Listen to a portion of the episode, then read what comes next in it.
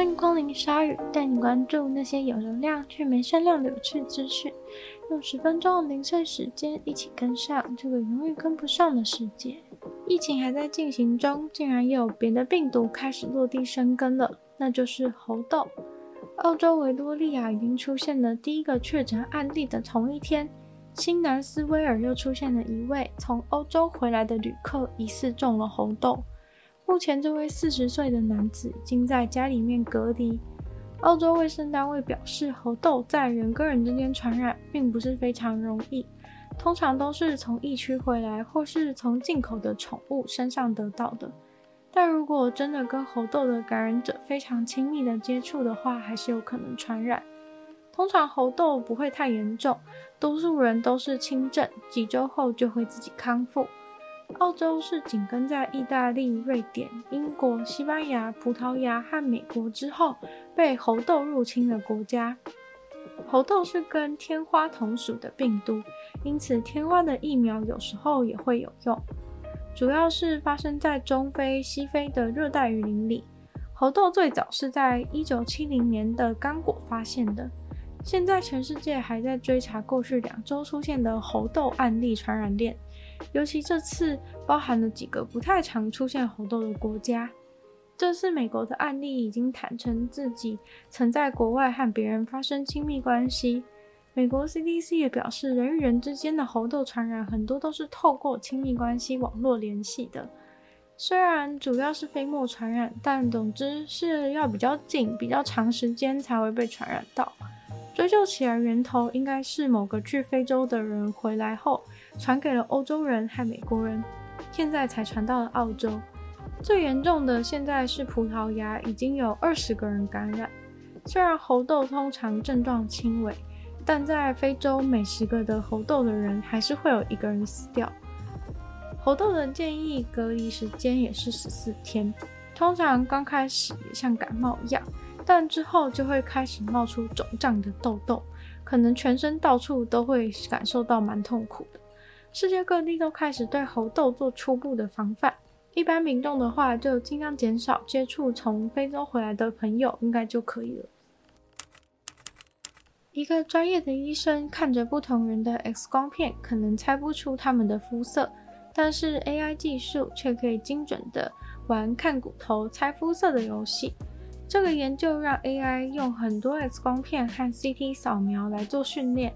竟然可以有高达九十趴的几率猜对一个人的种族，但是科学家盯着那些图片左思右想，都看不出这些 X 光片和 CT 扫描到底差在哪里。一位 MIT 的助理教授就说：“原本看到结果还以为是研究生的报告弄错了。”就在这个大家非常期望 AI 可以帮助医生下诊断决定的时候，AI 却展现了自己种族分类帽的能力，让这个研究意外地成为一种担忧。科学家担心 AI 也对种族有偏见，所以有可能会给特定族群特定诊断建议。但是，也许医学界的共识并不认为那是最好的治疗方法。而且，因为他们目前也判断不出 AI 是怎么知道人家种族的，所以人类医生也没办法得知 AI 的每次决定到底有没有偏见。他们这次会发现 AI 能判断种族，是因为当他们在做一些胸腔 X 光检验的时候，AI 常常都没判断出黑人病人的病征。他们就觉得很奇怪，AI 又不知道他们是黑人。这次的研究是国际共同合作的，包含了美国、加拿大、澳洲和台湾都有参与。一开始的时候，输入影像资料有附上这些病人的种族。后来，他们把种族资料拿掉之后，AI 却仿佛都知道一样。无论 X 光的身体部位或是性别年龄，AI 就是知道谁是什么种族的。但是，基因科学家并没有在人类的骨头上发现种族的区别。倒是根据祖先住的地方会有显著的差异，所以有专家认为，AI 并不是察觉到了这个人是黑人或是这个人是白人，而是意识到每个人的祖先是从哪里来的，所以有可能他可以判断你的祖先是从北欧来的，或是从中非来的，或是从日本来的。而这种地理上的差异和种族基本上高度重叠，在人类看来就会觉得好像是 AI 知道谁是白人、谁是黑人、谁是亚洲人一样。但大多数的科学家光是看到这种结果就已经吓到后退三步了。实际到医院去应用的 AI 计划也都会因此而暂缓。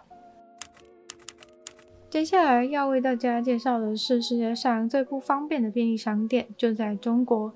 首先，你必须要先在峭壁上面攀爬一百二十公尺上升才能到达，成为世界上最不方便的一间便利商店。这间便利商店其实就是一个木造的支架钉在峭壁上面而已，非常的危险。这个奇景是在石牛寨国家地质公园才能够看到的。便利商店则是为了那些在峭壁上攀爬的人能够小坐休息。这间便利商店也是最近才在中国的微博上面爆红，有人上传了峭壁上的便利商店之后，就获得了五千万的观看次数。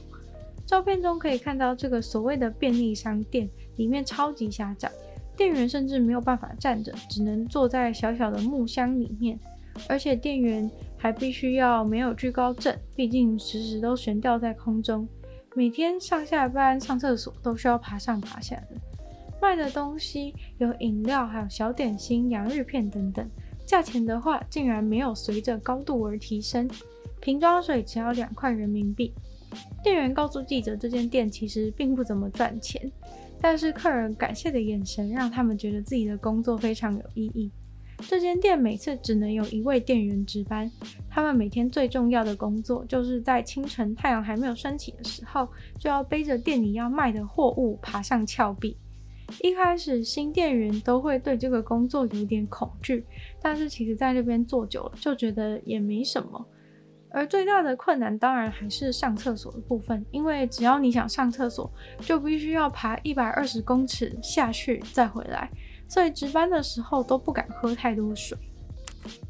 随着世界上有游艇的人越来越多，游艇的数量越来越多，设计师们都绞尽脑汁要弄出更酷、更帅的设计，来确保自己的游艇大作能够在众多游艇当中脱颖而出。过去几年来，几个比较有特别的设计，像是太空船啊、鲨鱼啊，还有一些科幻电影启发的作品，甚至是日式折纸造型的都有。不过这次这台印度游艇可能是近期最吸引目光的。这台游艇取名叫做塞恩，是一百一十公尺大的游艇，整个船身侧面看起来像是一颗大眼睛一样，非常的可怕。船身的流线型刚好描绘出眼睛的弧度和轮廓，红色的眼眶让整个眼睛看起来炯炯有神。眼睛的眼白和眼球部分则是全玻璃，眼球部分的玻璃正好是凸圆形的，那刚好是在整艘船的正中间，可以拿来做观景台用。这个游艇主打是三百六十度的景观，在海上航行的时候也会成为焦点。设计师说，他们想表达的是一种现代的优雅。这艘游艇上面还有连底下都是透明的游泳池，还会有一个玻璃的电梯，可以从上层到下层。上层主要会是室内空间，不管怎么样的天气都可以待在这里。游艇上总共会有十间客房和一间主人房，下层有海滩区域、健身房，还有开放式的花园，也可以在那边躺着晒日光浴。仓储空间也很大，可以放下非常多的水上玩具。这艘游艇估计价格会落在五亿到六亿美金。如果是你的话，会有兴趣想要买吗？今天的鲨鱼就到这边结束了。再次感谢订阅赞助的会员黑猫毛毛、黑牡丹、FZ、虽然秋生、CZ、James 还有 Jason。那一样就是，如果有意愿继续支持夏日创作的朋友，都欢迎在下方可以找到 p a t r o n 的连接，里面会有不同会员等级还有不同福利，大家参考。那喜欢夏日的节目的话呢，就可以尽量的把它分享出去，给更多人知道，让大家都可以来听这个节目。那也可以去 Apple Podcast 帮我留星星、写下评论，对节目的成长很有帮助。在任何留言区的地方都欢迎留言给我，都会再回复哦。那也可以去收听我的另外两个 podcast，其中一个是女友的纯粹物理性批判，里面有时间比较长主题性内容；另外一个的话是听说动物，当然就跟大家分享一些有趣的动物知识。